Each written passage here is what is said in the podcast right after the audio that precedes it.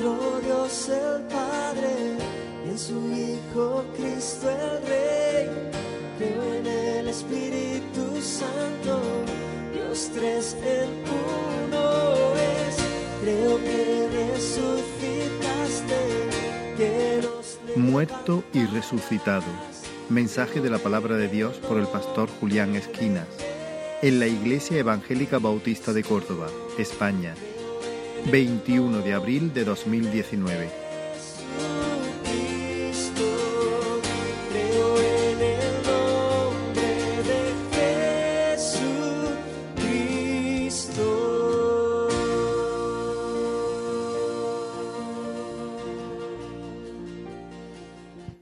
Muy bien, el Señor os bendiga, hermano.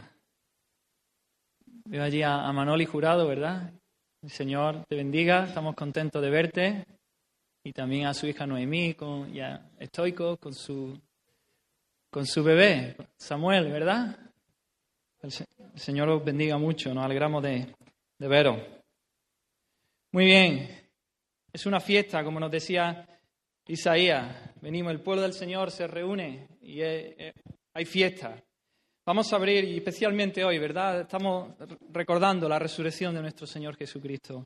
Él no está muerto, Él vive. Él vive y un día regresará.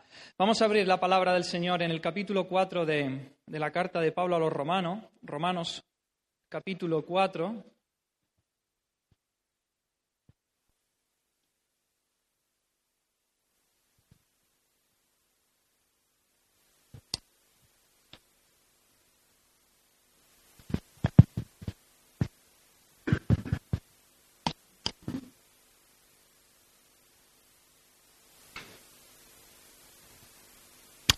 Romanos 4 y vamos a leer los versículos finales, desde el versículo 22 hasta el 25.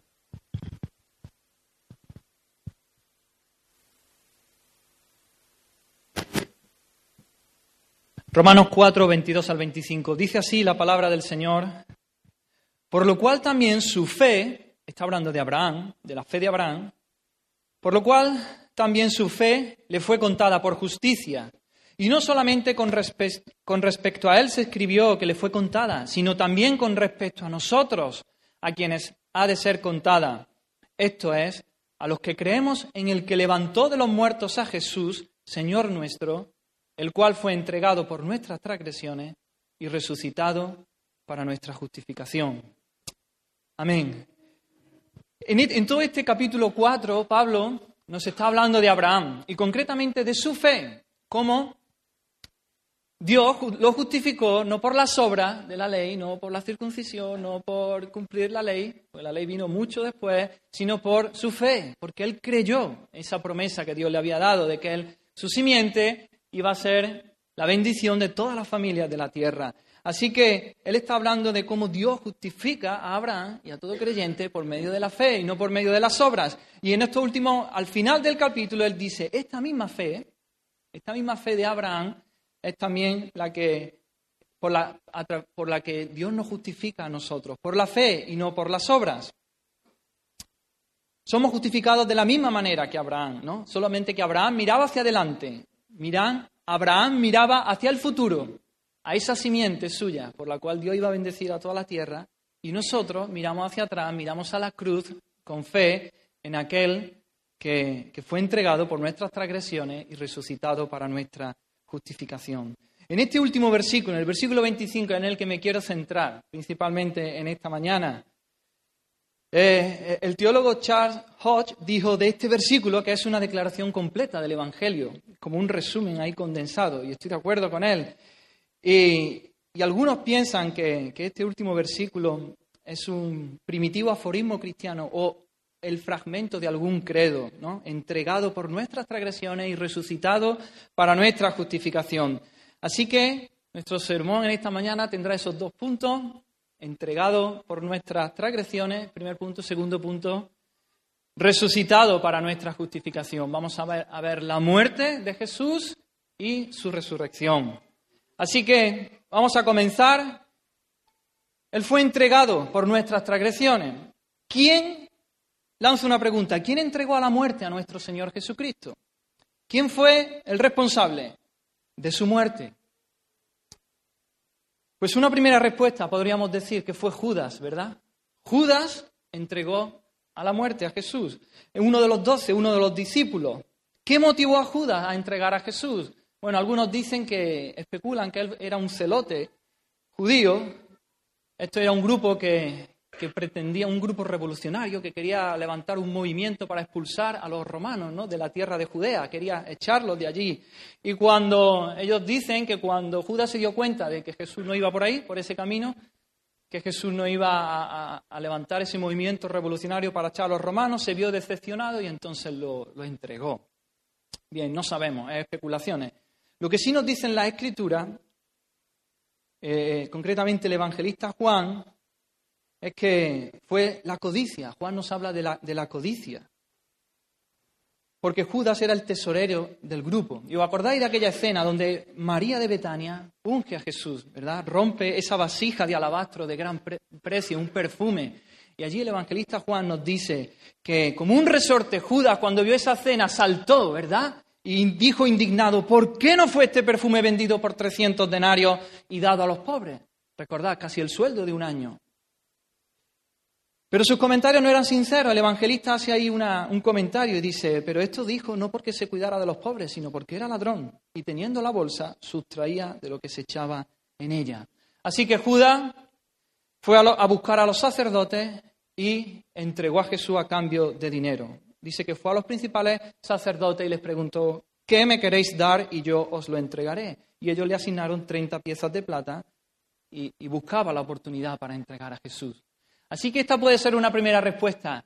Judas entregó a Jesús a la muerte, pero podemos seguir respondiendo. Podemos decir también que los judíos entregaron a Jesús a la muerte, porque los judíos, Jesús se hacía pasar por rabino, sin embargo, él no tenía los credenciales de rabino, él no había ido a la escuela de los rabinos a estudiar, él no tenía la autorización legal, digamos, de las autoridades judías.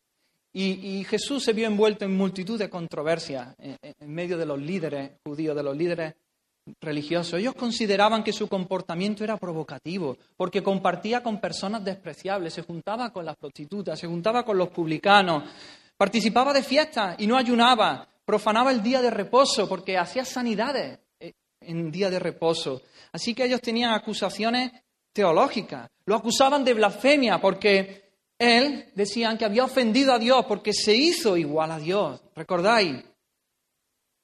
Dice que los judíos perseguían a Jesús y procuraban matarle porque hacía estas cosas en el día de reposo, es decir, hacía sanidad en día de reposo. Y aún más, procuraban matarle, porque no solo que cantaba el día de reposo, sino que también decía que Dios era su propio Padre, haciéndose igual a Dios. Y los judíos consideraban esto una gran blasfemia. También tenían acusaciones éticas en contra de Jesús, porque ellos decían que su comportamiento afrentaba a la ley, que no atendía a las tradiciones de los ancianos, sino que las rechazaba. Decía que era un irrespetuoso hacia la ley y estaban muy, muy indignados. Jesús los acusaba de que ellos ponían la tradición de los hombres por encima de la escritura. Jesús los acusaba de que se ocupaban más de los reglamentos que de las personas, se preocupaban más de, de las ceremonias que de la pureza moral se preocupaban más de las leyes externas que del amor, del amor al prójimo. Los, acusó de hipócritas, los llamó ciegos. Les dijo en una ocasión, sois ciegos guiando a ciegos. Los llamó sepulcros blanqueados, que por fuera están hermosos, pero por dentro llenos de huesos de muertos y llenos de toda inmundicia. Así que los judíos no les caía bien. Estaban en contra de él. Los judíos en un último momento también tenían una acusación política en contra de él aunque no era, aunque no era su principal razón, pero ellos les daba igual. Vieron que era una, esta era una buena baza eh, de cara a los romanos, ¿no? Ellos lo acusaron de, de subversivo, de que no cumplía la ley romana y que entonces era un peligro para Roma. Así que lo llevaron ante Pilato para que lo juzgara, lo acusaron de blasfemia contra Dios, de, de, ir en contra de su religión, de ofrecer enseñanza subversiva en contra de Roma, que no se sujetaban a la ley romana, Así que su, ministerio debía ser interrumpido. Él era culpable y merecía morir. Pero ¿cuál era la razón fundamental por la que lo entregaron los judíos? No era ninguna de estas. También Mateo nos lo dice. poniéndolo en boca de Pilato, ¿no? Pilato cuando se dio cuenta todo el percar, todo el tejemaneje que se traían los líderes judíos, dice Mateo en boca de Pilato, sabía que por envidia le habían entregado, lo que le, tenían envidia a Jesús. Los líderes orgullosos, los líderes judíos eran muy orgullosos, tenían un gran orgullo por su nación, por su raza, por su religión, se creían lo más de lo más de toda la tierra. Sin embargo, el pueblo veía en Jesús una autoridad real, no una autoridad de, cartón piedra, ¿verdad? Nos dice también Mateo que la gente se admiraba de la doctrina de Jesús porque les enseñaba como quien tiene autoridad y no como los escribas. Así que lo, lo, los líderes judíos le tenían en, envidia y querían quitárselo de en medio. Resolvieron librarse de él. Y los judíos entregaron a Jesús a la muerte. Pero podemos seguir dando otra respuesta. Los romanos finalmente fueron los, que causaron la muerte de Jesús, ¿verdad? Los romanos sí tenían una denuncia política en contra de Jesús, lo acusaron de sedición, consideraban que era una amenaza contra la ley y el orden. Jesús se decía el rey de los judíos, y ellos al escuchar esta palabra, ¡uh, rey, rey! Este viene aquí a, a quitar al rey que había, ¿no? al rey terrenal en ese momento. Había... Y entonces lo consideraban como una amenaza, un desafío a la autoridad del César. Lo tuvieron por revolucionario y entonces se quisieron deshacer de él.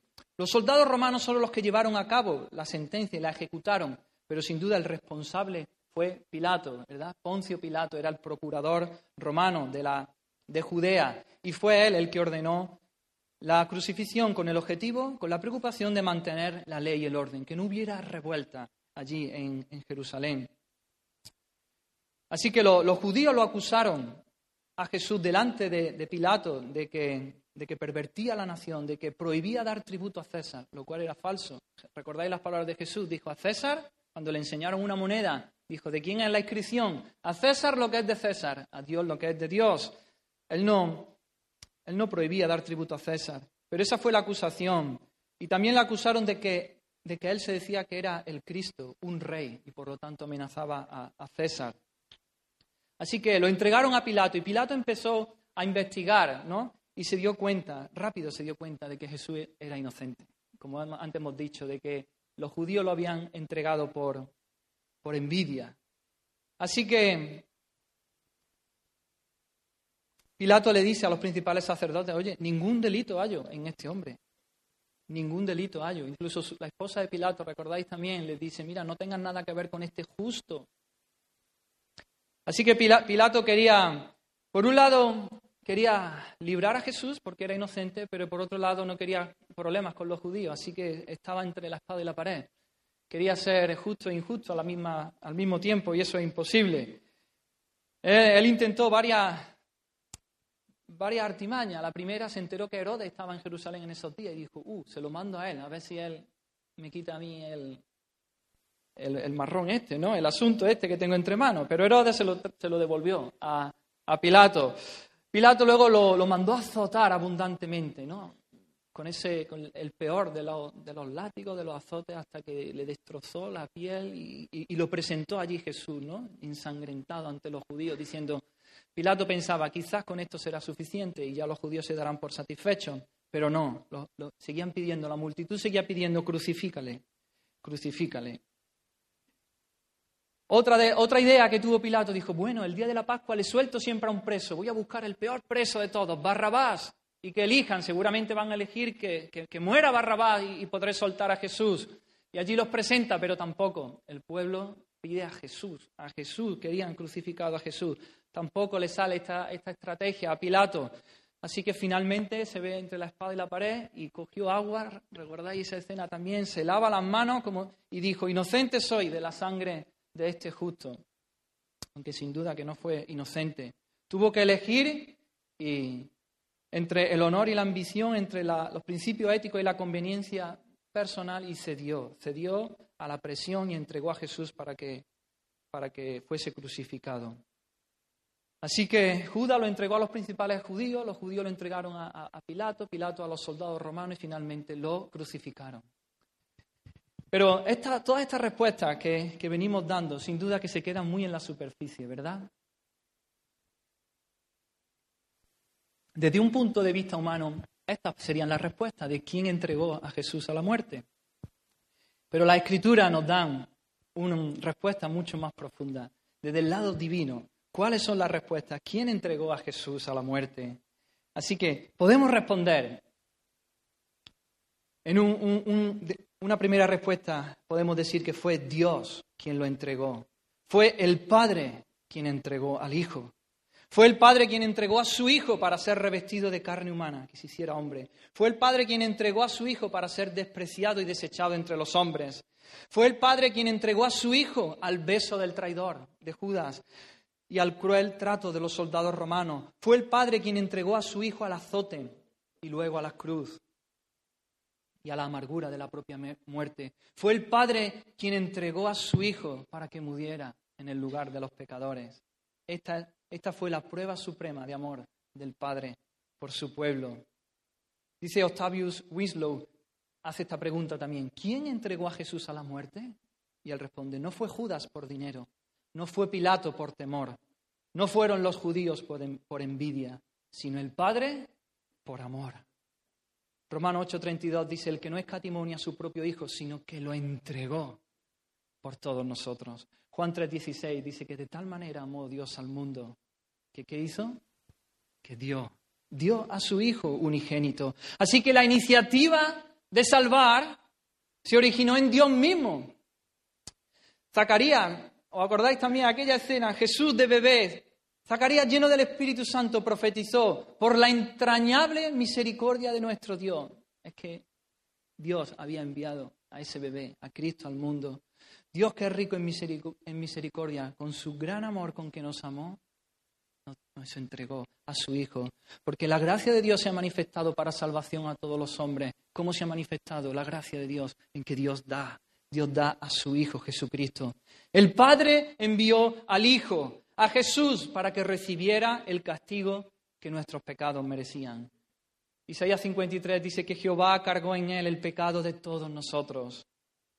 Primera de Juan 4 dice que en esto se mostró el amor de Dios para con nosotros, en que Dios envió a su Hijo unigénito al mundo para que vivamos por Él. En esto consiste el amor, no es que nosotros hayamos amado a Dios, sino que Él nos amó a nosotros y envió a su Hijo en propiciación por nuestros pecados. Romanos 3:25 dice que, que Dios puso a Cristo Jesús como la propiciación por nuestros pecados. En Romanos 8 dice que Dios, enviando a su Hijo en semejanza de carne de pecado y a causa del pecado, condenó al pecado en la carne. Así que todas estas afirmaciones, todos estos textos nos muestran cómo el Padre, el Padre entregó al Hijo para que cargara con nuestros pecados, para que sufriera la cruz, para que recibiera el castigo que nuestros pecados merecían. Ahora bien, nunca podemos interpretar que Dios obligó a Jesús a hacer lo que él mismo no tenía deseos de hacer. Nunca podemos interpretar que Dios obligó a Jesús a hacer algo que él mismo no tenía deseos de hacer. O que Jesús fuese una víctima involuntaria de la dura justicia de Dios. No. Dios estaba actuando con Cristo. Dios estaba actuando en Cristo. Y Cristo cumplió su parte libremente. En Hebreos 19 dice, está hablando aquí Cristo, dice, he aquí vengo, oh Dios, para hacer tu voluntad. He aquí vengo, oh Dios, para hacer tu voluntad. Así que podemos dar esta otra respuesta. ¿Quién entregó a Jesús a la muerte? Y podemos decir que Jesús mismo, Él se entregó y se ofreció voluntariamente a la muerte. Él fue voluntariamente a la cruz, incluso podemos decir deliberadamente, ¿verdad? él afirmó su rostro para enfrentar la muerte. Jesús dijo en Juan 10, yo soy el buen pastor y el buen pastor su vida da por las ovejas. Él dio su vida. Yo pongo mi vida, sigue diciendo Jesús, nadie me la quita, sino que yo de mí mismo la pongo. Gálatas 2.20 dice que el Hijo de Dios, el cual me amó y se entregó, y se entregó a sí mismo por mí. Jesús mismo dando su vida. No debemos afirmar que Dios castigó a Jesús o que Jesús persuadió a Dios, tuvo que convencer a Dios. No, hacerlo equivale a, contraponerlos entre sí, como si hubieran actuado de una manera independiente el uno del otro o hubiera algún conflicto. No, esa no es la respuesta. No debemos convertir a Cristo en el objeto del castigo de Dios o en Dios en el objeto de la persuasión de Cristo, como si Cristo tuviera que convencer a Dios para perdonar o para salvar a un pueblo. No, tanto Dios como Cristo fueron sujetos, fueron los que obraron de manera activa, participaron.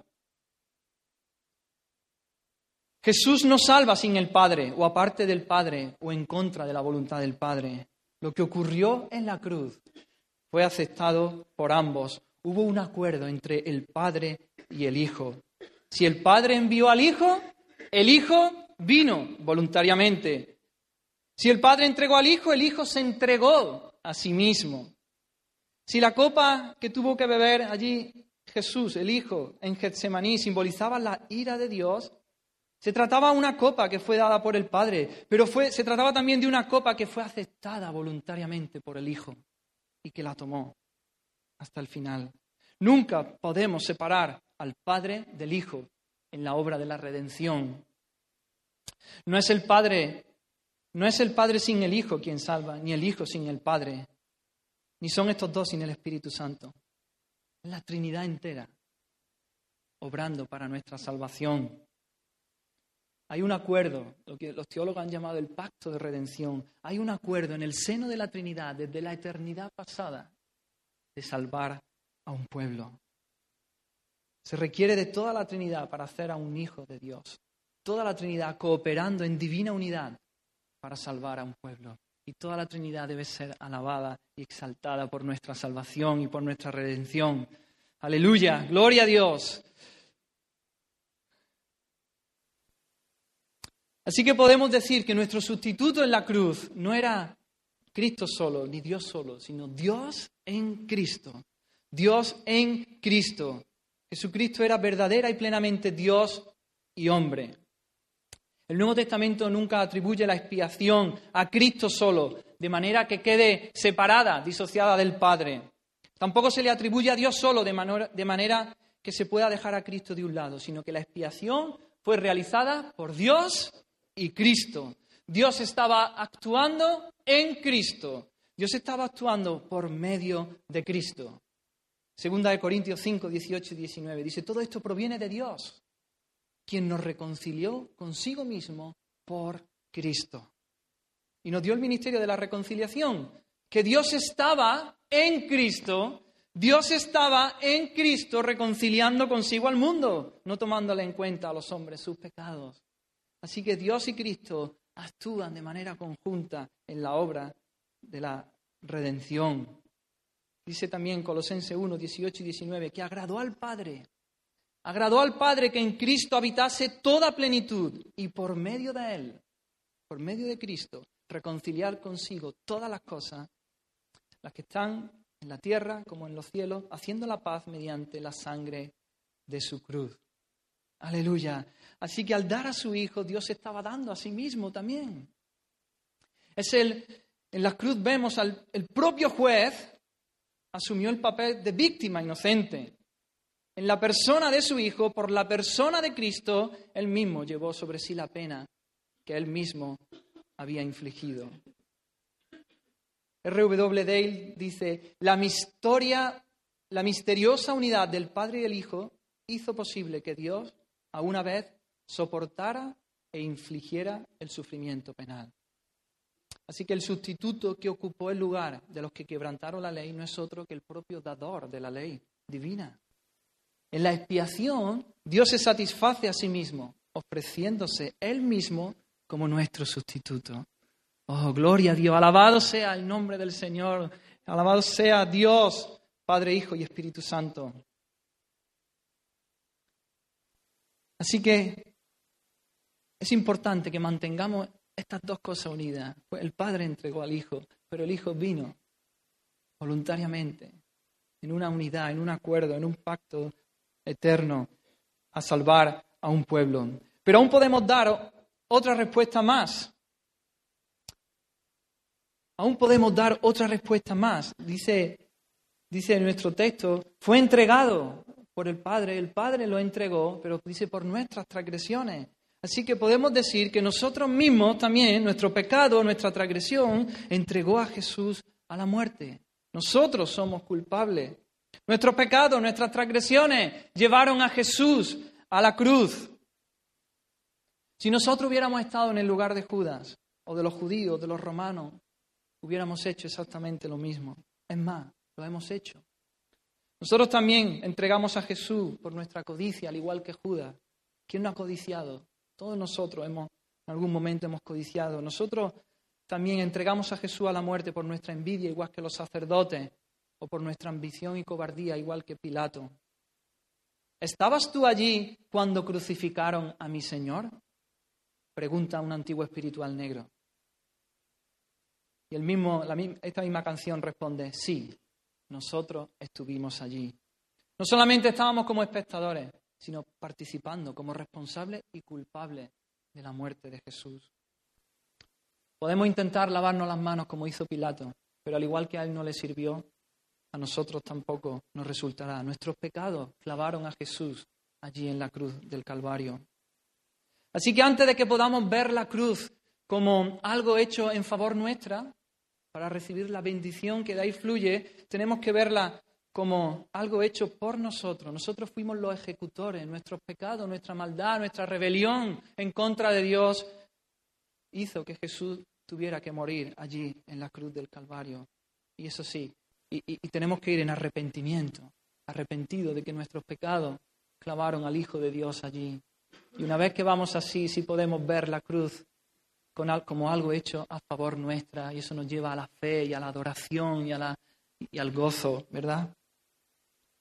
Dice Peter Green en otra cita, solo la persona que está dispuesta a reconocer su parte en la culpa de la cruz puede ser partícipe de la gracia que ella proporciona. Y hay un, no sé si es un himno o, un poema de Horacio Bonar que dice, fui yo quien derramó la sagrada sangre. Yo lo clavé en el madero. Yo crucifiqué al Cristo de Dios. Yo me uní a las burlas. De toda esa multitud vociferante, siento que yo soy uno de ellos. Y en ese estruendo de groseras voces, reconozco también la mía. Alrededor de la cruz veo al tropel, burlándose de los gemidos del sufriente, mas todavía parece ser mi propia voz, como si solo yo me burlase. Al contemplar la cruz podemos decir, yo lo hice, mis pecados llevaron a Jesús a la cruz. Pero también podemos decir, lo hizo Él, su amor lo llevó allí, a la cruz.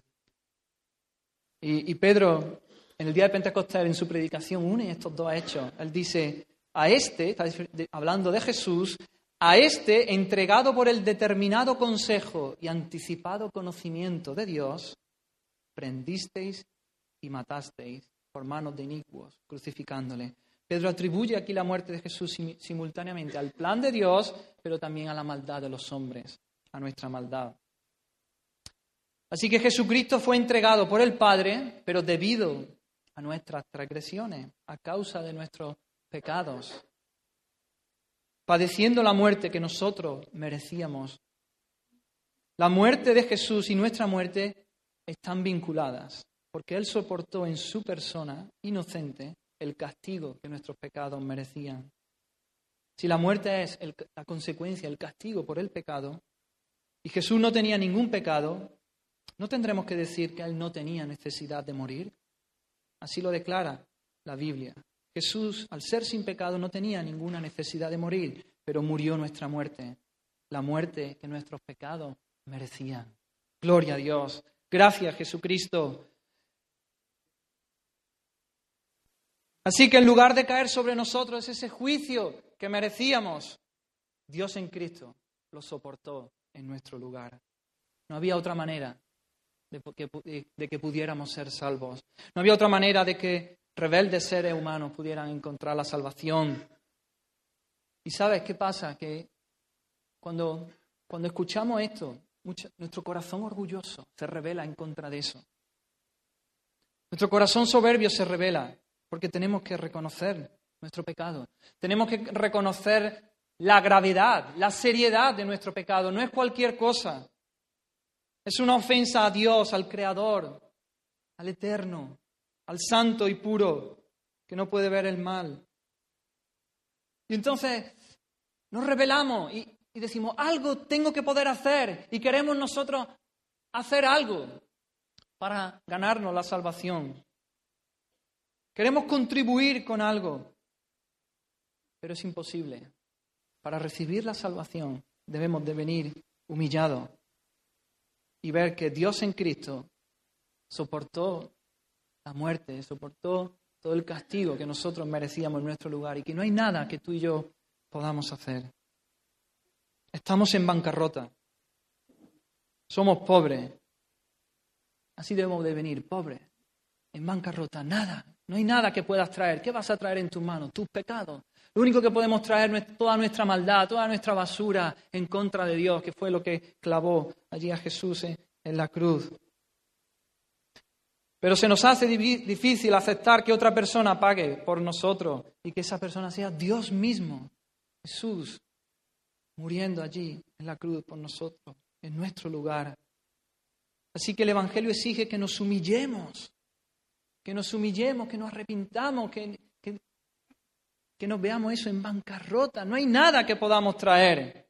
Todas las religiones son salvación por obra. Todas las religiones te enseñan que algo puedes hacer. Algo puedes contribuir a tu salvación. Haz esto, cumple esto, esto, esto, y entonces sí vas a llegar a la salvación. No, cristianismo es nada, no hay nada que puedas hacer.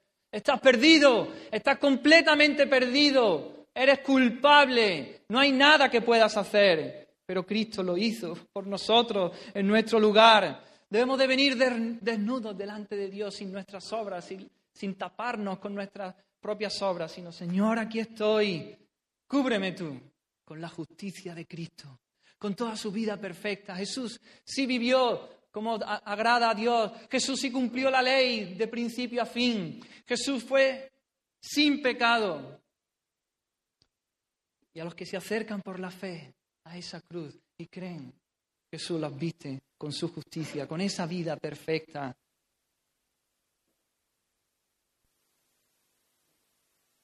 En el himno Roca de los siglos dice, esta es la actitud con la que tenemos que venir, nada traigo en mi mano, simplemente a tu cruz me aferro. Desnudo, vengo a ti en busca de vestido, impotente, miro a ti en busca de gracia. Vil, yo a la fuente vuelvo, lávame, Salvador, o muero. Así que vayamos una vez más a la cruz, pero ve sin nada. No digas, pero es que nada, no hay nada que tú puedas aportar a tu salvación. Acude allí al crucificado y aférrate por la fe. Él estaba ocupando tu lugar. Él era tu sustituto. Él estaba sufriendo en el lugar tuyo. Cree en eso y hay salvación, hay vida eterna ahí. Así que ya hemos visto nuestra primer, primera parte. Jesús fue entregado por nuestras transgresiones. El Padre entregó al Hijo, el Hijo se entregó a sí mismo, nuestros pecados lo clavaron allí en la cruz. Y ahora vamos a ver, pero Él no permaneció muerto, sino que Él resucitó. Él dice que en nuestro texto que fue resucitado para nuestra justificación.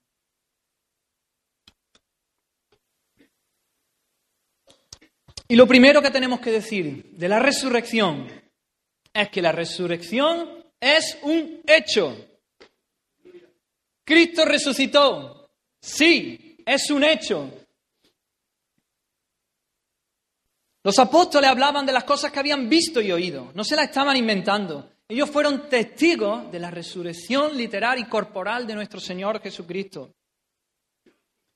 Ellos no solamente habían tenido una experiencia, ellos habían tenido una experiencia, sí, pero una experiencia basada y fundamentada en un hecho, y es que Jesucristo resucitó. Y ellos eran testigos de esos hechos que habían hecho posible esa experiencia. Y eso es tan importante hoy día, hermano. Hay toda una corriente en medio de, de, la cristiandad que está negando todos estos hechos. Dicen ellos que no se puede estar seguro de ningún hecho milagroso de los que enseña la Biblia. Ellos afirman que los hechos en realidad no tienen tanta importancia. Claro que la tienen. Toda esta corriente liberal que se ha infiltrado en el cristianismo nos dice que no podemos creer en todos esos relatos milagrosos y sobrenaturales que enseñan la escritura. Ellos dicen lo importante es apreciar su valor religioso. Queda igual si pasó o no pasó. Es el valor religioso que tiene. Es lo que ellos dicen. Lo importante es lo que, lo que esos relatos nos enseñan acerca de Dios. No importa si Jesús nació o no de una virgen. No importa si hizo milagros. No importa si espió, si murió por nuestros pecados. No importa si resucitó en cuerpo de la tumba. Si resucitó en forma literal. Ellos dicen, los hechos no importan. Lo importante es el valor religioso, lo que nos enseña acerca de Dios, su enseñanza. Pero nosotros decimos no, no, no y mil veces no. Los hechos son importantes. Nuestra fe está basada en hechos, en hechos objetivos. De esos hechos surge nuestra fe. Los apóstoles predicaban hechos. Ellos insistían una y otra vez. Predicamos lo que hemos visto y lo que hemos oído. La experiencia de estos hombres nació de los hechos. Así que afirmamos rotundamente, hermanos, esto es, tenemos que creerlo. Afirmamos que Jesucristo resucitó, resucitó de una manera literal, en cuerpo físico. No es que Cristo resucitó en nuestros corazones, ¿Qué es lo que enseñan estas personas? No es que, bueno, Cristo para nosotros es como si estuviera vivo. No, está vivo, resucitó en cuerpo y alma, en cuerpo y espíritu o alma. Los apóstoles predicaban su resurrección corporal y esto es básico y fundamental. Porque se está enseñando hoy día, bueno, no importa si resucitó, claro, para los apóstoles es que resucitó, porque resucitó en sus corazones. Su enseñanza recobraron un nuevo sentido y, eso es la resurrección de Jesús. No, Jesús resucitó en cuerpo. Si Cristo no resucitó, como dice Pablo en 1 Corintios 15, vana es entonces nuestra predicación, vana es también nuestra fe. No solamente Cristo vive en el reino espiritual, sino que la tumba está vacía. Él con su cuerpo en cuerpo está en el cielo y un día regresará. ¿Recordáis cuando la escena con Tomás, Tomás, la primera vez que se apareció Jesús, Tomás no estaba y él dijo, si yo no veo, si yo no toco, si yo no meto los dedos, yo no me lo creo. Y Jesús volvió a aparecer y allí estaba Tomás y le dijo, Jesús, pon aquí tu dedo, mira mis manos, acerca tu mano y métela en mi costado. Así que Jesús resucitó con un cuerpo. Los discípulos en una de las ocasiones ellos creían que veían un fantasma. Y entonces Jesús les dijo, ¿tenéis aquí algo de comer? Y le dieron parte de un pez asado y un panal de miel. Y comió delante de ellos. Ellos pensaban que era un fantasma, que era un espíritu, pero Jesús le dijo, un espíritu no tiene carne ni hueso, como veis que yo tengo. Un espíritu no come, es inmaterial, pero nuestro Señor le estaba demostrando que Él era material. No era un espíritu, ni una aparición, ni un fantasma. Literalmente resucitó de la tumba en el cuerpo que había tenido anteriormente. Un cuerpo transformado, glorificado, pero en su cuerpo. Así que eso es lo primero que tenemos que afirmar. Jesucristo resucitó y es un hecho. Resucitó literalmente con su cuerpo. Lo segundo que tenemos que decir es que la resurrección prueba que Cristo es el Mesías, que Cristo es el Eterno, que Cristo es el Hijo de Dios. Él es quien decía ser. Dice Romano 1, 3, 4, nuestro Señor Jesucristo, que era del linaje de David según la carne, que fue declarado Hijo de Dios con poder según el Espíritu de Santidad por la resurrección de entre los muertos. Jesús, en cuanto a la carne, Hijo de David, descendiente de David. Jesús, Hijo de Dios, por la resurrección de entre los muertos. Fue, eh, fue la, la afirmación del Padre de que Él era el Hijo de Dios cuando se levantó de entre los muertos. Cuando Jesús resucitó, les enseñó a sus discípulos todo lo que el Antiguo Testamento decían de él. Jesús empezó a mostrarle por las escrituras lo que decían de su persona, todas las profecías que hablaban de él y, que hablaban de su resurrección. A los dos en el camino de Emaú le dijo, oh insensatos y tardos de corazón, para creer todo lo que los profetas han dicho. ¿No era necesario que el Cristo padeciera estas cosas y que entrara en su gloria? y comenzando desde Moisés y siguiendo por todos los profetas, les declaraba en toda la escritura lo que de él decían.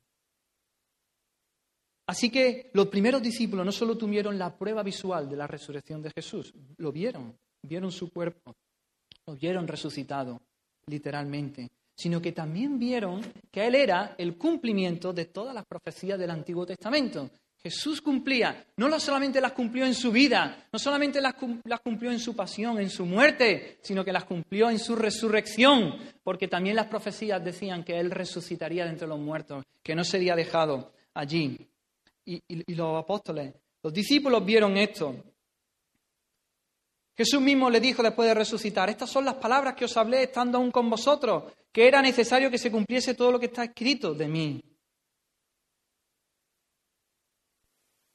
Todo lo que la profecía decía de él se había cumplido. ¿Quién era este que había resucitado de los muertos y que fue capaz de profetizar que lo haría? Jesús una y otra vez a lo largo de su ministerio le había dicho, mira, es necesario que el Hijo del Hombre sea entregado y que muera, pero al tercer día resucitará. Y ellos como que no se enteraban, ¿no? Dice que su entendimiento estaba cegado. Ellos dirían, ¿qué está diciendo este? Que va a resucitar. Él profetizó que lo haría, que, iba, él profetizó que resucitaría. ¿Quién es este? Pues solo hay una respuesta. Él es el Hijo de Dios, el eterno Hijo de Dios. Él es el Mesías, Él es el Cristo de la profecía que vino, que murió y que resucitó. Así que la resurrección es un hecho. La resurrección nos, nos prueba que Jesús es quien dijo ser, que Él es el Hijo de Dios, Él es el Mesías, Él es el Cristo. En tercer lugar, podemos decir que la resurrección es la prueba, demuestra que Dios está satisfecho con la obra de su Hijo Jesucristo.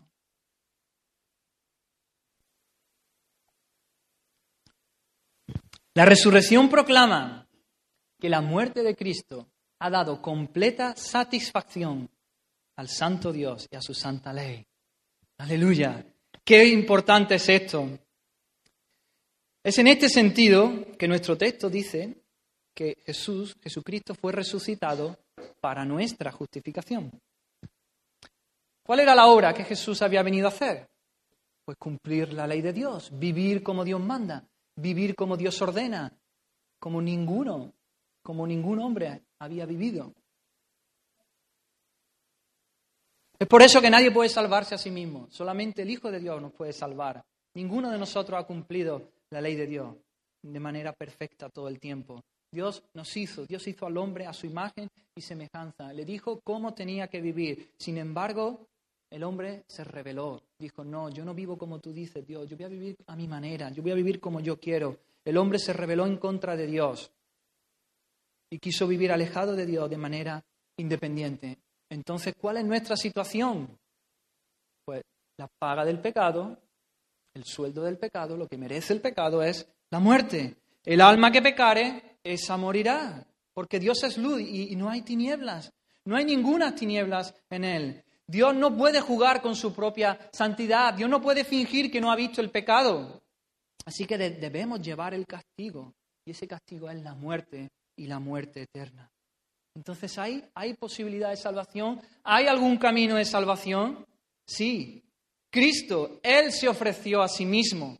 Dios lo tomó como el Cordero de Dios, como su propio Cordero, y cargó sobre Él con nuestros pecados, castigándolos en Él. ¿Y cuál era el castigo? Lo hemos dicho, la muerte. Entonces la pregunta clave es esta. ¿Nos puede salvar nuestro Señor? ¿Nos podrá salvar?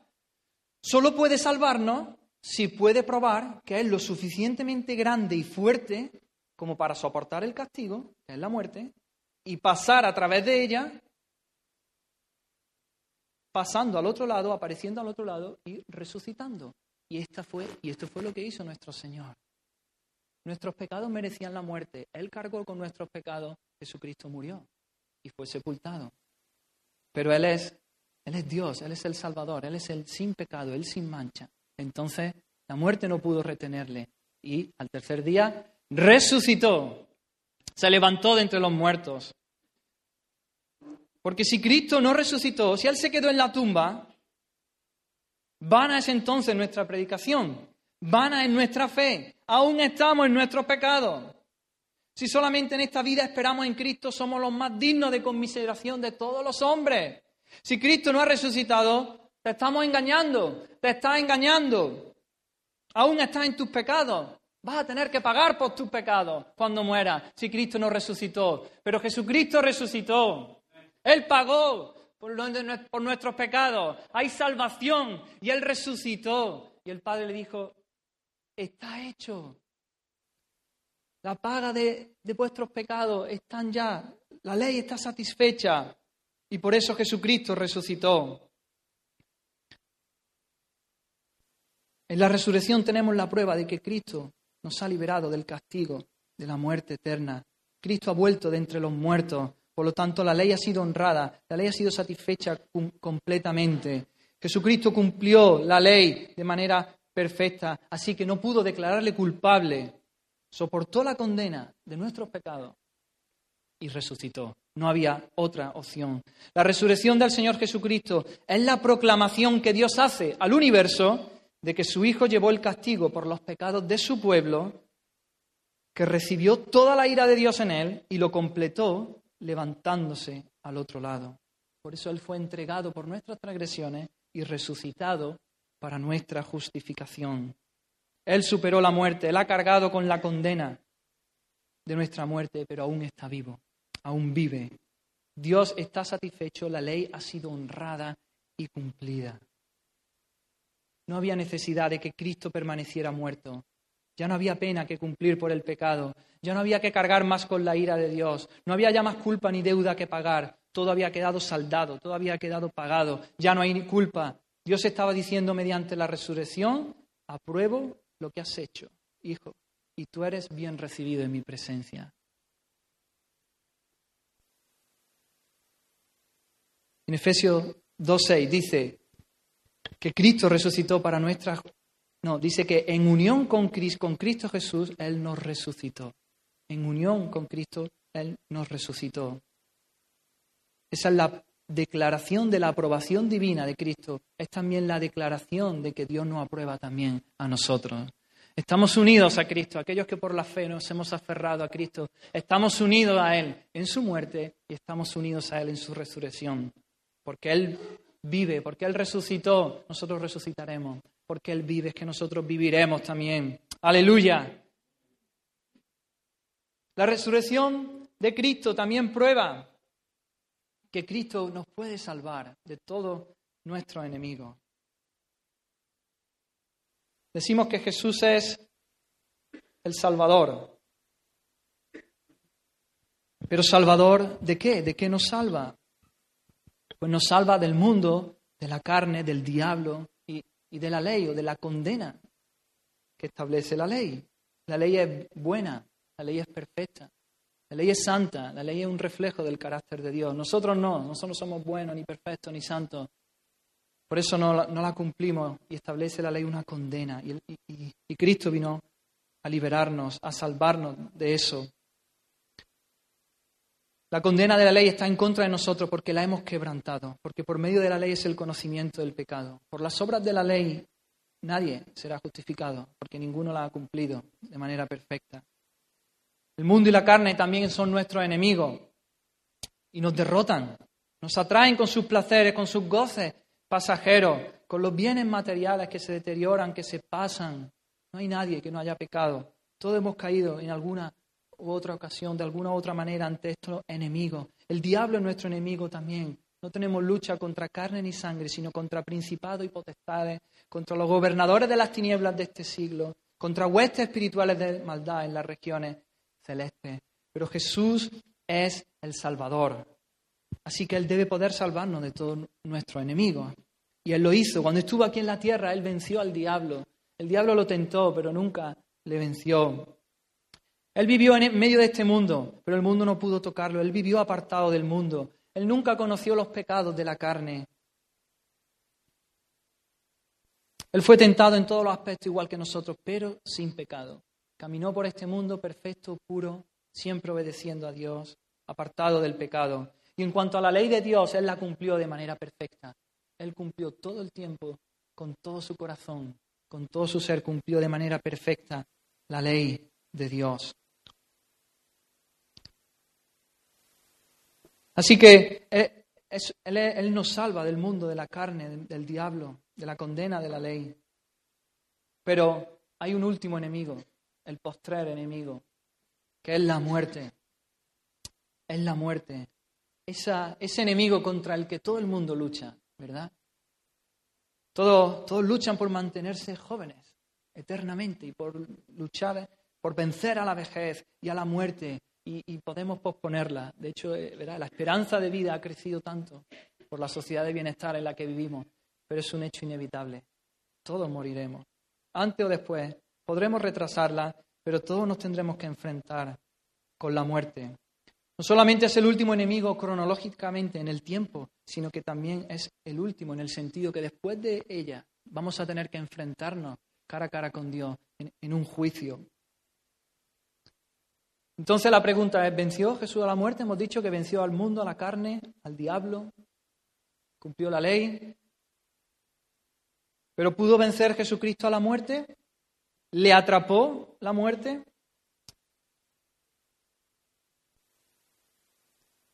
No le venció la muerte, no triunfó la muerte sobre él cuando estaba allí muriendo en la cruz del Calvario, cuando lo, sepultaron en el sepulcro. Eso parecía, y el mundo empezaba a celebrarlo. Pero Jesucristo al tercer día resucitó de la muerte. Él resucitó, el poder de Dios Todopoderoso lo asió de allí del sepulcro y lo levantó, venciendo a la muerte. Él venció al último enemigo, al postrer enemigo, lo venció para que y ahora su pueblo, sus hijos, pueden mirar a la cara a cara a ese enemigo y decir, ¿dónde está, oh muerte, tu aguijón? ¿Dónde, oh sepulcro, tu victoria? Ya que el aguijón de la muerte es el pecado y el poder del pecado la ley. Mas gracias sean dadas a Dios, que nos da la victoria por medio de nuestro Señor Jesucristo. Porque Él ha vencido a la muerte. Él es un Salvador completo. Él es un Salvador perfecto.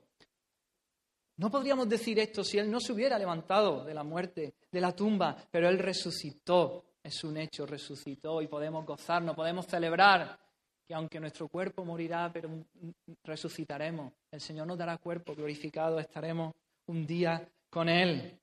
Cuando comparezcamos ante Dios en el juicio y la ley de Dios hable en tu contra, ya todo estará respondido. Podremos decir, ¿quién acusará a los escogidos de Dios? Dios es el que justifica porque Él resucitó. ¿Quién es el que condenará? Cristo es el que murió, más aún el que también resucitó, el que está a la diestra de Dios, el que también intercede por nosotros. Así que podemos decir, la resurrección es un hecho, la resurrección prueba que Jesús es quien dijo ser, el Hijo de Dios, el Mesías, el Eterno, el, Cristo. Podemos decir que porque Jesucristo resucitó, Dios está satisfecho con la obra que su Hijo vino a hacer. Consumado es, todo está hecho. Podemos decir que Él vino a salvarnos de todos nuestros enemigos y Él y ahí las, las, cadenas han sido rotas. Podemos vencer a la carne, al mundo, al diablo y finalmente venceremos a la muerte porque con Cristo seremos resucitados y estaremos con Él. Pero también la resurrección prueba que recibiremos cuerpos glorificados. Todos, aquellos que hayamos creído en Cristo Jesús recibiremos cuerpos glorificados. El hombre, cuando cayó y se alejó de Dios, cayó como un todo. No solamente cayó su voluntad o su corazón o su mente, su cuerpo también cayó. Pablo habla del cuerpo de la humillación nuestra. Es un cuerpo que tiene corrupción, que se pasa, que se deteriora y por eso llega finalmente a la muerte. El cuerpo en verdad está muerto a causa del pecado. Por eso tenemos dolores, achaques, enfermedades, dolencias, el cuerpo se va agotando, se va pasando y finalmente muere como resultado de la caída. Pero el Señor vino a salvarnos y vino a salvar no solamente nuestra alma, sino que vino a salvar nuestro cuerpo también. Y mi redención no será completada hasta que mi cuerpo no sea liberado. Y la resurrección me dice que lo será, que nuestro cuerpo será redimido también. Cristo no solo redimió el espíritu, también el cuerpo. Cuando vino a este mundo adoptó un cuerpo humano porque vino a redimir al hombre en su totalidad. Y Él resucitó y recibiremos cuerpos glorificados. Oh hermano, ahí en medio de tu enfermedad, de tu dolor, en medio del sufrimiento, recuerda estas verdades. Moriremos, pero recibiremos cuerpos nuevos, glorificados.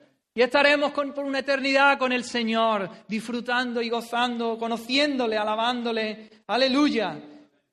Esperamos al Salvador, al Señor Jesucristo, el cual transformará el cuerpo de la humillación nuestra para que sea semejante, semejante al cuerpo de la gloria suya, por el poder con el cual puede también sujetar a sí mismo todas las cosas. También nosotros mismos que tenemos las primicias del Espíritu, nosotros también gemimos dentro de nosotros mismos, esperando la adopción, la redención de nuestro cuerpo. Amados, ahora somos hijos de Dios y aún no se ha manifestado lo que hemos de ser. Pero sabemos que cuando Él se manifieste, seremos semejantes a Él, porque le veremos tal como Él es. Aleluya. Nuestros espíritus, libres ya de todo pecado, serán revestidos de ese cuerpo glorificado, ese cuerpo redimido por nuestro Señor. Jesús fue el primero en la resurrección entre los muertos, el primogénito entre muchos hermanos, las primicias. Y cuando Él vuelva, habrá un levantamiento de todos aquellos que están en Cristo. Los muertos en Cristo serán resucitados, incorruptibles, y nosotros seremos transformados. Los que todavía vivan, los que vivan en ese momento, serán transformados. Así que se nos darán cuerpos glorificados y pasaremos una eternidad con nuestro Señor. Y por último, la resurrección de nuestro Señor Jesucristo también prueba que Jesús será quien nos juzgará a todos. Jesucristo será el juez cuando Él vuelva por segunda vez. Dice Hechos 17, 30, 31. Dios, habiendo pasado por alto los tiempos de esta ignorancia, ahora manda a todos los hombres en todo lugar que se arrepientan. ¿Por qué? Dice, sigue diciendo Pablo, por cuanto ha establecido un día en el cual juzgará al mundo con justicia, por aquel varón a quien designó, dando fe a todos con haberle levantado de los muertos. Así que toda la humanidad, toda la humanidad va a ser juzgada por un hombre, por Jesucristo hombre. Él ha sido el designado. Habrá un juicio final para todo el mundo y el juez será Jesucristo. La resurrección de Jesucristo es una proclamación y un anuncio, en el sentido de que Dios juzgará a todo el mundo por esta persona, lo que significa que nuestro destino está determinado por la actitud que tenemos hacia Jesucristo. Si tú dices que Jesús es solo un hombre y le desprecias, entonces recibirás el juicio y el castigo eterno. Pero si crees que Dios ha resucitado a este Jesús y le ha hecho príncipe y salvador, y que solo en Él puedes obtener el perdón de tus pecados y convertirse en el Hijo de Dios, tendrás todo lo que has creído. Habrá salvación, hay salvación para ti. ¿Ves la importancia de todo esto? ¿Por qué tuvo que venir el Hijo de Dios a este mundo? ¿Por qué tuvo Jesucristo que sufrir esta muerte? ¿Por qué tuvo que ser sepultado? ¿Ves por qué Cristo resucitó? Es la única manera en la que podemos ser salvos y evitar la condena, la condenación de la ley y el castigo de la muerte eterna. Porque Jesucristo murió en la cruz, cargando con nuestros pecados, ocupando nuestro lugar allí. Porque Jesucristo no se quedó en la muerte, sino que resucitó. Es que hay perdón de pecado, es que hay nueva vida en Cristo si vas, si acudes a Él por la fe arrepentido. ¿Cómo te vas a enfrentar a Dios? ¿Cómo te vas a enfrentar ante la ley de Dios? ¿Por ti mismo? No puedes. El único que puede librarte de la condena de la ley es Jesús, Jesús, el Salvador. Es el único que ha cumplido la ley, es el único que ha satisfecho todas las demandas de la ley. Él ha vencido a nuestro enemigo, Él nos ha reconciliado con Dios, nos ha hecho sus hijos. Así que no hay perdón de pecado, no te engañes, no hay perdón de pecado fuera de Él. No hay esperanza fuera de Jesús. Ven a Cristo, ven a Jesús. Hoy estamos, hoy domingo de resurrección, estamos recordando, estamos celebrando esto. Jesucristo resucitó. Él es Jesús, Él es el Hijo de Dios, Él es el Salvador, Él es el único que te puede salvar. Es el único que nos puede conducir de manera segura a través de la muerte.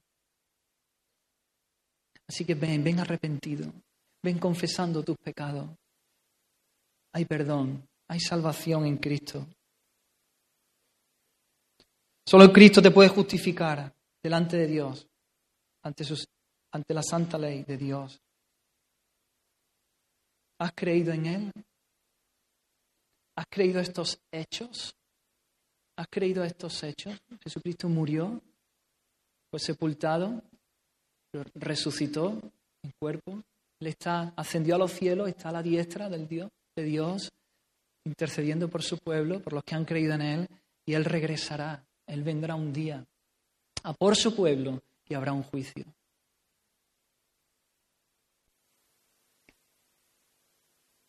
¿Has acudido a Él y te has rendido? Rinde tu vida. Deja de ser tú el, capitán de tu vida. Desiste de la lucha. Humíllate delante de Dios. Ríndete a Cristo. Que Él sea el capitán, que Él sea el que lleva el timón de tu barco. ¿Estás preparado para encontrarte con Dios en ese juicio? ¿Has creído en Él? ¿Te has sometido completamente a Él? Hazlo ahora. Ven a Cristo, ven a Cristo arrepentido, humillado. Confiésale tus pecados. Hay salvación abundante en Él. Amén. Vamos a orar. Oh Señor, gracias, gracias, gracias Señor. Alabado sea tu nombre. Bendito seas tú, Señor. Solo hay palabras de gratitud, Señor, por lo que tú has hecho. Gracias, Jesucristo. Gracias, Padre, porque enviaste al Hijo. Gracias, Cristo, porque viniste voluntariamente y obedientemente al Padre. Viniste a salvar a un pueblo. Te hiciste hombre. Cumpliste la ley. Sufriste como un criminal. Gracias, Jesús. Gracias, Espíritu Santo porque fortaleciste al Hijo ahí en medio de su ministerio terrenal. Gracias Espíritu Santo porque nos convence de pecado, porque abre nuestros ojos para ver la hermosura de Cristo en la cruz. Gracias, Dios mío, te alabamos y te exaltamos a ti. Oh Señor, si hay aquí alguien que no te conoce, Señor, que aún no se ha rendido a ti, oh, véncelo, Señor. Rompe, Señor, las cadenas, rompe el corazón duro. Dale un corazón de carne. Abre sus ojos para ver la belleza tuya, Señor. Que no haya nadie aquí, que nos rindas toda su vida a tus pies. Que vaya arrepentido pidiendo perdón por sus pecados. Te alabamos, Señor. Te exaltamos a ti, Señor. Amén. Fija tus ojos en Cristo, tan lleno de gracia y amor. Y lo terrenal